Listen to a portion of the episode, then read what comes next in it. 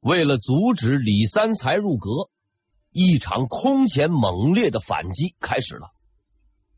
明代的京察按照地域分为南察和北察，北察由尚书孙丕阳负责，而南察的主管者是吏部侍郎史继凯，他是三党成员。史继凯选定的考察对象都是同一个类型，支持李三才的人。很快，这、楚、齐三党是轮番上阵，对李三才发起了最后的攻击。他们的动机十分明确，明确到《明神宗实录》都写了出来。攻淮，这个淮就是指李三才，则东临必救，可不一网打尽之局。这句话是说呀，如果要是攻击李三才，那么东林党必定会出来救他。到那个时候，布下一个大网，把他们一下都给打尽。在集中火力打击之下，李三才没能够顶住，回家养老去了。但就整体而言，此时的东林党依然占据着优势。叶向高执政，东林党掌权。非常强大，强大的似乎不可动摇。就在此时，强大的东林党犯了一个致命的错误。一直以来，东林党的指导思想是我很道德，我很高尚。强大之后，就变成了你不道德，你不高尚，不是我的同党，就是我的敌人。这种只搞单边主义的混账做法，最终导致了一个混账的结果。在东林党人的不懈努力下，齐、浙、楚三党终于抛弃了之前的成见，团结一致，跟东林党死磕。他们的折腾得到了立竿见影的回报。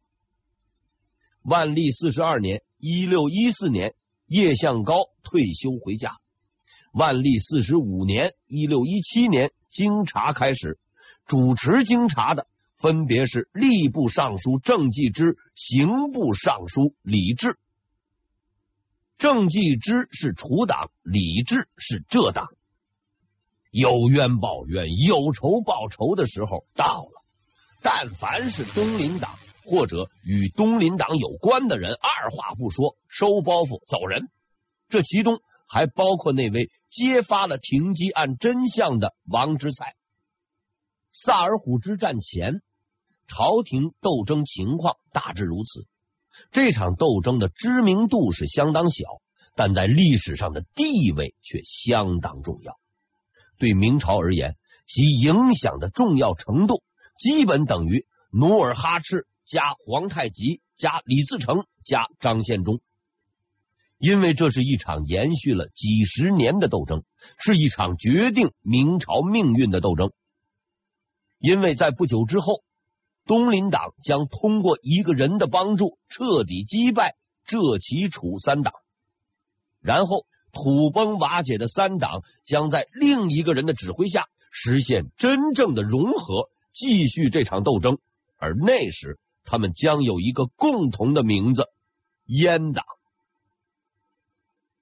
万历四十五年（一六一七年）的京察，标志着东林党的没落。所谓东林党三大巨头，顾献成已经死了，邹元彪呢，到处闲逛；赵南星在家里面蹲着，什么也不干。两大干将也全部消停了。叶向高提早退休，李三才回家养老。此时的首辅是浙党的方从哲。这个时候的朝廷是三党的天下，对东林党而言，前途似乎是一片黑暗。但新生的机会终于来到，因为一个人的死去。万历四十八年（一六二零年）七月二十一日，万历不行了。关于。对这位兄弟的评论，我想了很久很久，却是很久很久也想不出来。你说万历他没干过好事吧？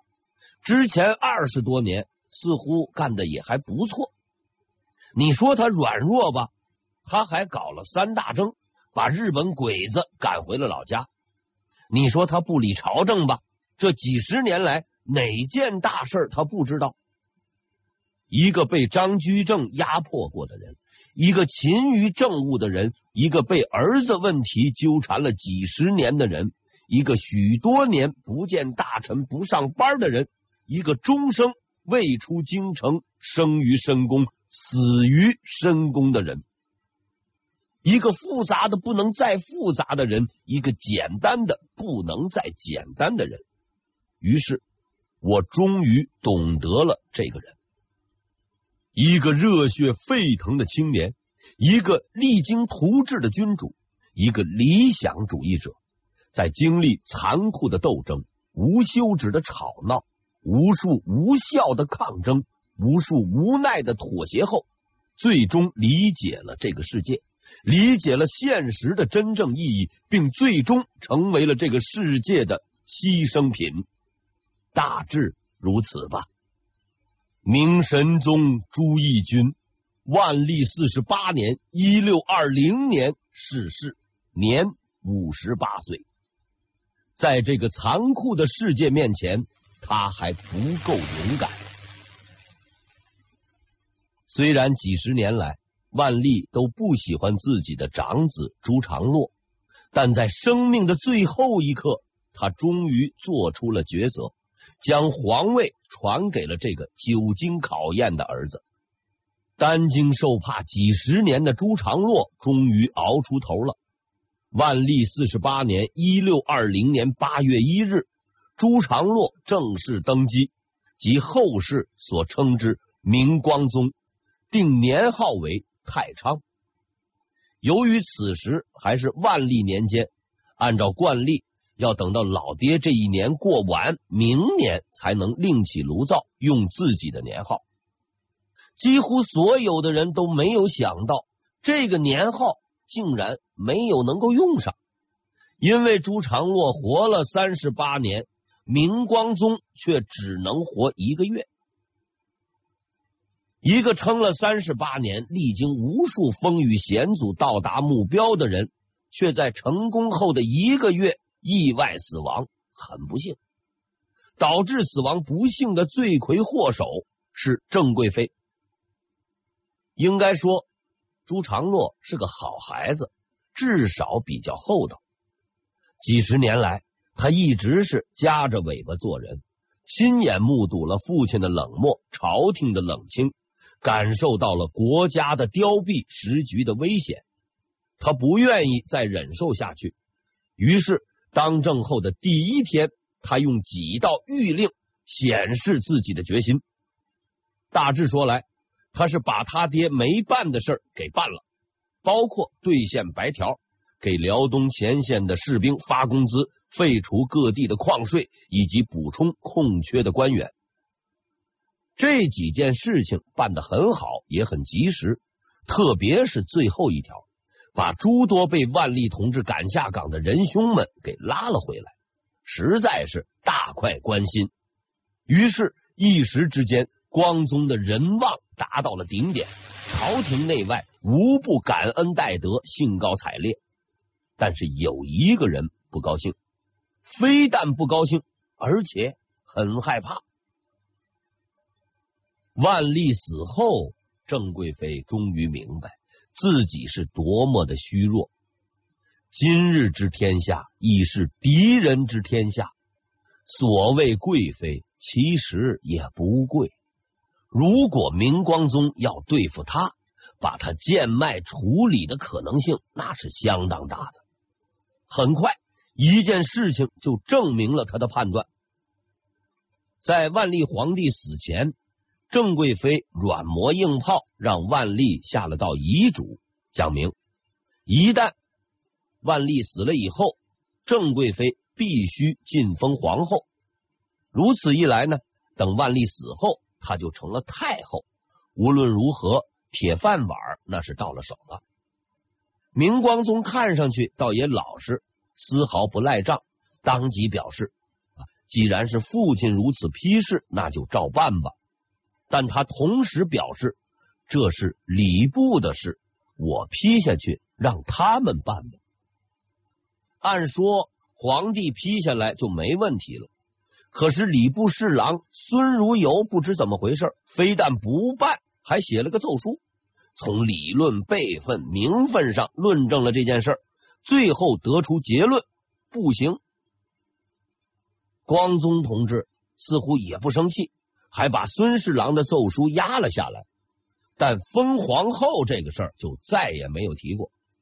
郑贵妃明白了，这就是个托。很明显，这位看上去很老实的人，其实不怎么老实。既然如此，必须提前采取行动。经过深思熟虑，他想出了一个计划。郑贵妃的这个计划的第一步是一件礼物。十天之后，他将这礼物送给了朱常洛。朱常洛很高兴的收下了。光宗皇帝的性命就丢在了这份礼物上。这份礼物是八个美女。对于常年在宫里坐牢、哪儿都不能去、啥也没有的朱常洛而言，这是一份丰厚的礼物。辛辛苦苦、畏畏缩缩了几十年，终于可以放纵一下了。古语有云：“一口吃不成胖子。”朱常洛不同凡响，他几天就变成了瘦子。在史料上，含蓄的文言文是这样描述的。事业连幸数人，盛容顿减。白天日理万机，晚上还要辛勤工作，身体吃不消，实在是件十分自然的事情。于是不久之后，朱常洛就病倒了。这一天是万历四十八年一六二零年八月十号。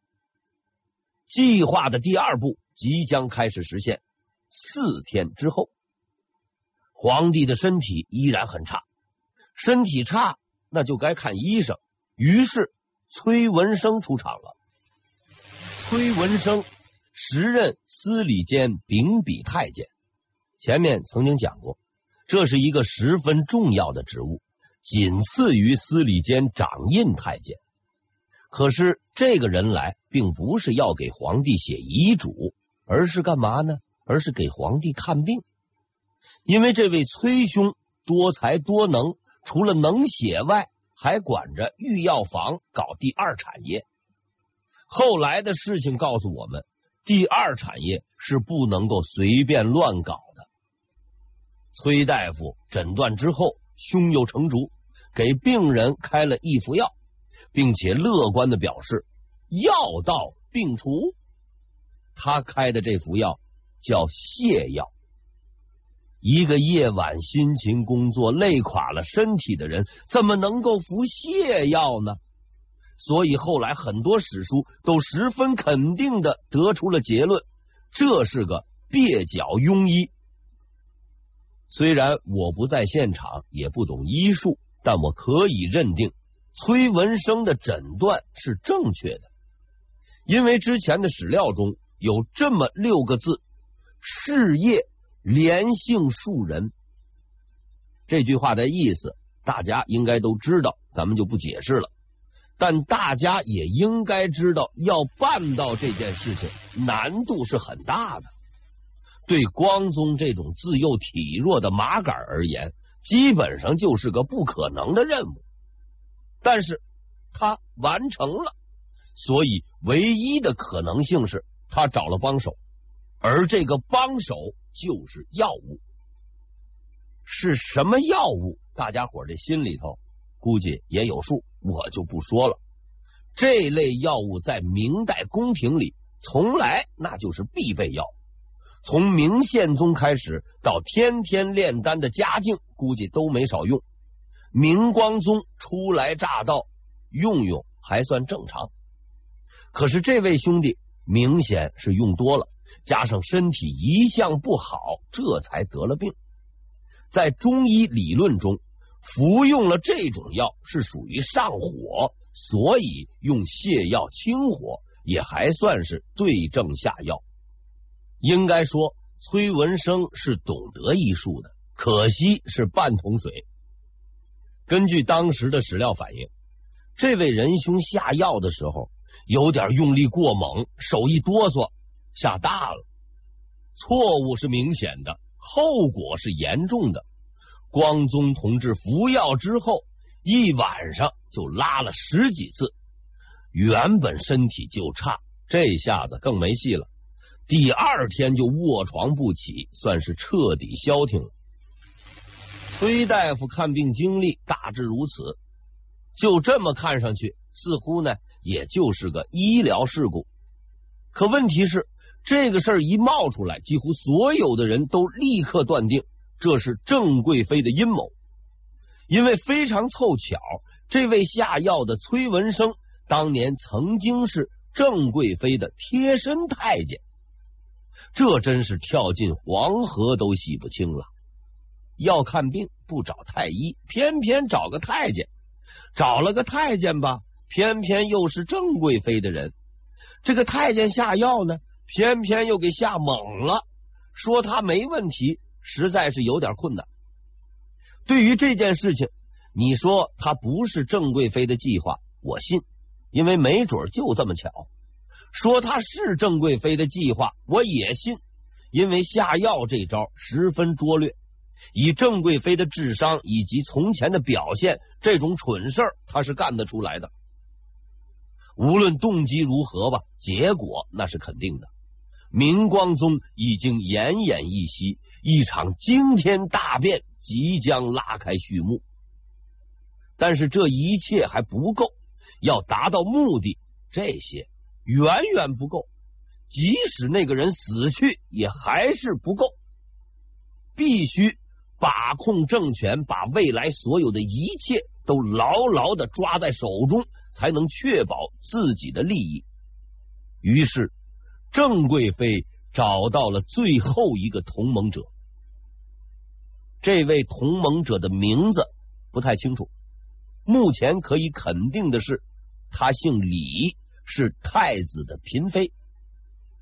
当时太子的嫔妃有以下几种：大老婆叫太子妃，之后分别才是才人、选侍、淑女等。而这位姓李的女人是选氏，所以在后来的史书中，她被称为李选氏。李选氏应该是个美女，至少长得还不错。因为皇帝朱常洛喜欢她，而且皇帝的儿子那个未来的天才木匠朱由校也掌握在他的手中。正是因为这一点，郑贵妃找上了他。就智商而言，李选氏还算不错，相对于郑贵妃来说；就人品而言，他和郑贵妃实在是相见恨晚。经过一番。潜规则以后，双方达成协议，成为了同盟。为了不可告人的目的，现在一切已经齐备，只等待着一个消息。所有的行动将在那一刻展开，所有的野心将在那一刻实现。皇帝的身体是越来越差，帝国未来的继承人尽在掌握之中。在郑贵妃和李选氏看来，前方已是一片坦途。然而，他们终究无法继续前进，因为一个微不足道的小人物。明光宗继位以后，最不高兴的是郑贵妃，最高兴的是东林党，这是很正常。从一开始，东林党就把筹码压在这位柔弱的太子身上，曾国本。妖书案、停机案，无论何时何地，他们都坚定的站在这一边。现在回报的时候终于到了。明光宗非常够意思，刚上任就升了几个人的官，这些人包括刘一景、周家默、邹元彪、孙如游等等。这几个人估计你不知道，其实呢也不用知道。只要你知道这几个人的职务，就能明白。这是一股多么强大的力量！刘一景是东阁大学士、内阁成员，周家默是吏部尚书，邹元标是大理寺丞，孙如游是礼部侍郎。当然，他们都是东林党。在这群人中，有内阁大臣、人事部部长、法院院长、部级高官。然而，在那场你死我活的斗争中，他们只是配角。真正力挽狂澜的人是一个看似微不足道的小人物。这个人的名字叫做杨廉。杨廉字文如，号大鸿，湖广，也就是现今湖北应山人。万历三十五年（一六零七年）的进士，任常熟知县。后任户科给事中、兵科给事中，这是一份很普通的履历。因为这个人非但当官晚，升的也不快。明光宗奄奄一息的时候，也才是个七品给事中。但是在这份普通履历的后面，是一个不普通的人。这个上天总是不公平的，有些人天生就聪明。天生就牛，天生就是张居正、戚继光，而绝大多数平凡的人天生就不聪明，天生就不牛，天生就是二傻子，没有办法。但上天依然是仁慈的，他给出了一条没有天赋也能成功的道路。对于大多数平凡的人而言，这是最好的道路，也是唯一的道路。他的名字叫做纯粹，纯粹的意思就是专心致志、认真、一根筋、二杆子等等等等。纯粹和执着也是有区别的。所谓执着，就是不见棺材不掉泪；而纯粹呢，是见了棺材也不掉泪。纯粹的人是这个世界上最可怕的人。他们的一生往往只有一个目标，为了达到这个目标，他们可以不顾一切。他们无法被收买，无法被威逼。他们不要钱，不要女色，甚至不要权势和名声。在他们的世界里，只有一个目标以及坚定的决心和意志。杨连就是一个纯粹的人。